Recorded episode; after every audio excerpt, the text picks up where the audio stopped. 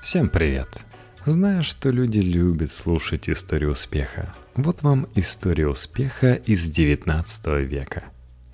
Как Александр Штиглиц завоевал доверие императора и западных банкиров, развил российские железные дороги и открыл самый известный художественный вуз в стране. Российский немец, построивший финансовую империю. История первого управляющего Госбанком – Текст Марии Федоришиной для vc.ru Александр Штиглиц родился в семье потомственных немцев в Санкт-Петербурге. Несмотря на то, что он стал самым известным представителем своего клана, было бы несправедливо не указать, что родился будущий бизнесмен уже богатым наследником. Его отец Людвиг Штиглиц приехал в Санкт-Петербург вслед за двумя старшими братьями.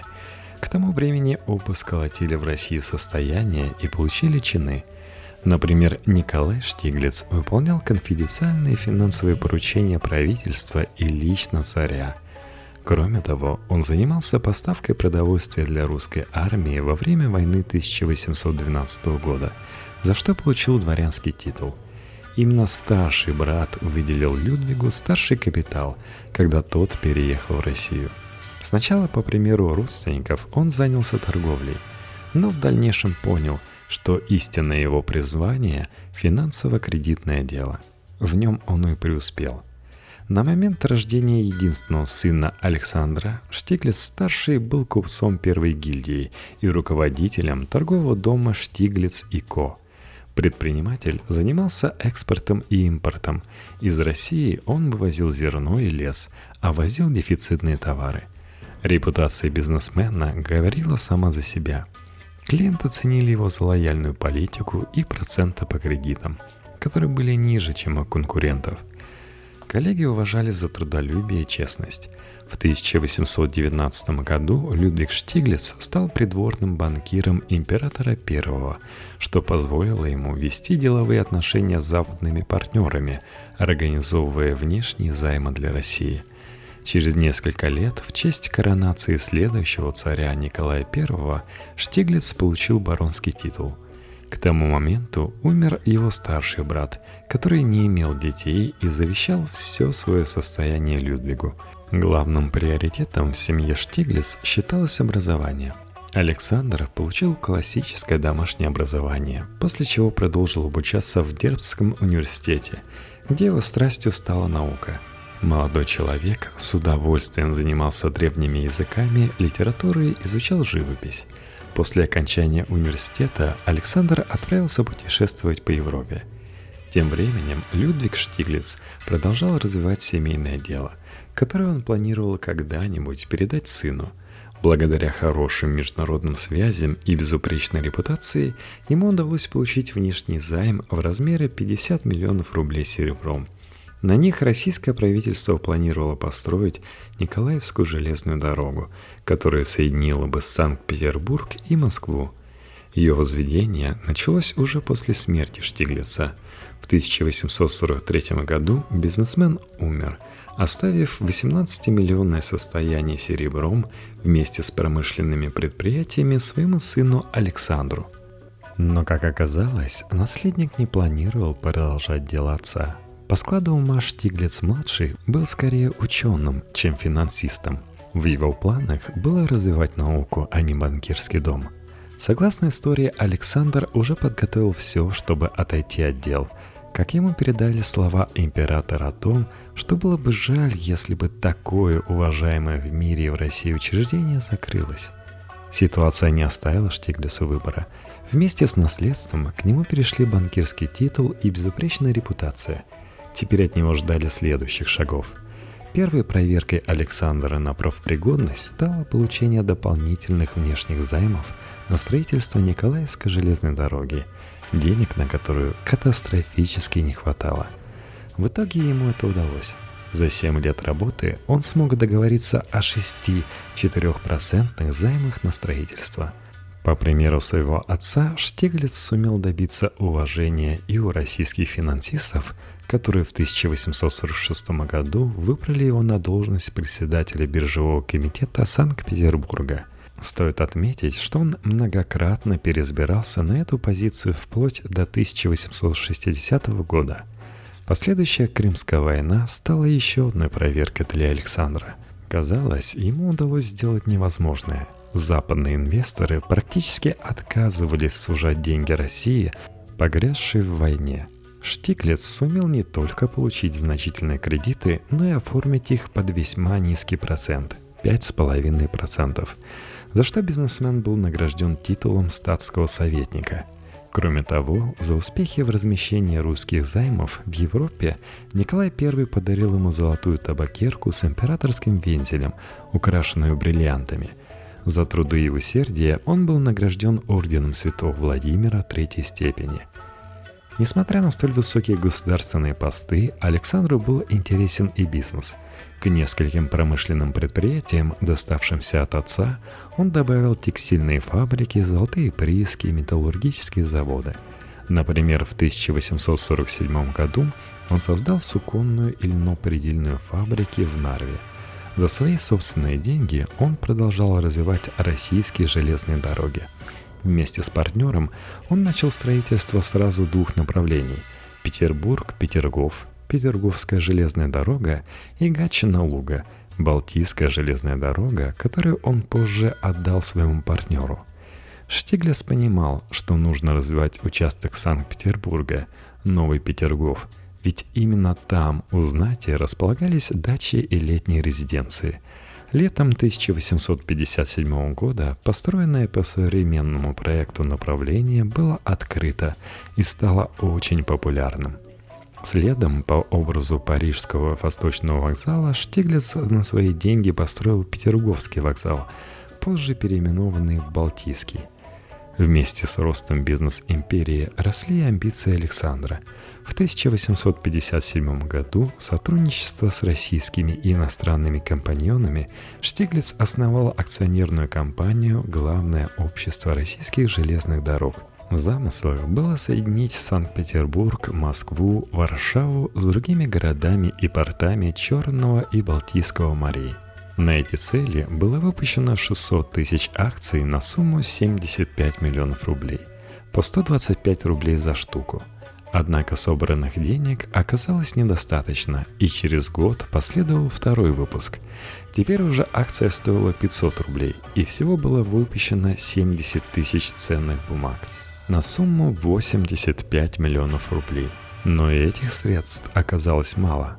Это привело к тому, что инвесторы теряли интерес к строительству.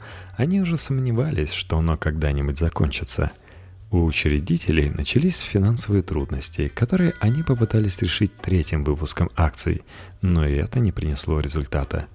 К этому прибавились биржевые проблемы. Штиглица обвинили в контроле биржи в угоду собственному банкирскому дому. А главное, российский двор больше не нуждался в услугах Александра. В 1859 году правительство решило общаться с иностранными банкирами без посредников – Казалось, Штиглиц терпит крах, от которого уже будет не способен оправиться. Однако пришедший к власти Александр II вместе с реформами в других сферах решил провести изменения и в банковском деле.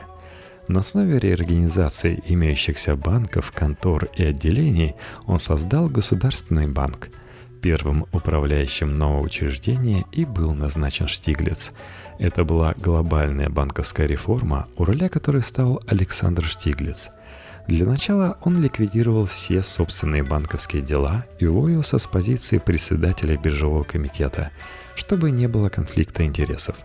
Государственному банку были переданы функции финансирования казны и обслуживания внешнего долга. Среди задач стояло добиться промышленного развития России – Через шесть лет Штиглиц покинул пост управляющего Госбанка в чине тайного советника. До конца жизни он получал свыше трех миллионов рублей годового дохода и считался одним из самых влиятельных и богатых людей России. Штиглиц был признан не только в России. В 1879 году французский президент Макмаган наградил его орденом почетного легиона за заслуги по организации Всемирной выставки в Париже – Закончив со службой, Александр получил наконец возможность заниматься тем, о чем всегда мечтал – развивать науку и культуру. В первую очередь он перенаправил значительную часть своих средств на благотворительность, жертвуя деньги образовательным учреждениям и детским приютам. На самом деле, еще состояв на службе, Александр не забывал делиться – так, например, в честь 50-летия торгового дома «Штиглиц и Ко» он щедро наградил и обеспечил будущее всем работникам компании, включая сторожей. В 1876 году Штиглиц отдал 1 миллион рублей на строительство Центрального училища технического рисования – она готовила художников декоративно-прикладного искусства для промышленности, а также учителей рисования и черчения для средних художественных промышленных школ. В отличие от Академии художеств, в училище стали принимать всех желающих, независимо от сословий и пола. Здание представляло собой произведение искусства и разместилось в соляном переулке – еще 5 миллионов рублей Штиглиц пожертвовал на создание при училище Музея прикладного искусства и библиотеки. Даже после смерти учебное заведение получало процент от капитала Александра. Во время практики ученики училища работали на императорском фарфоровом заводе, ювелирной фабрике Фаберже, мастерских императорских театров и в других заведениях. После революции училище сменило несколько названий, окончательным из которых стало Ленинградское высшее художественно-промышленное училище имени В. Мухиной, или попросту Муха.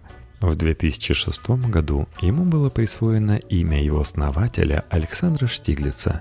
Сейчас это один из самых престижных художественных вузов страны. На деньги Штиглица в биржевом зале Санкт-Петербурга появился памятник Николаю Первому. Также бизнесмен построил в северной столице церковь, он жертвовал деньги на содержание военных студентов-сирот. Он основал фонд помощи бывшим сослуживцам по Госбанку, капитал имени барона Айл Штиглица.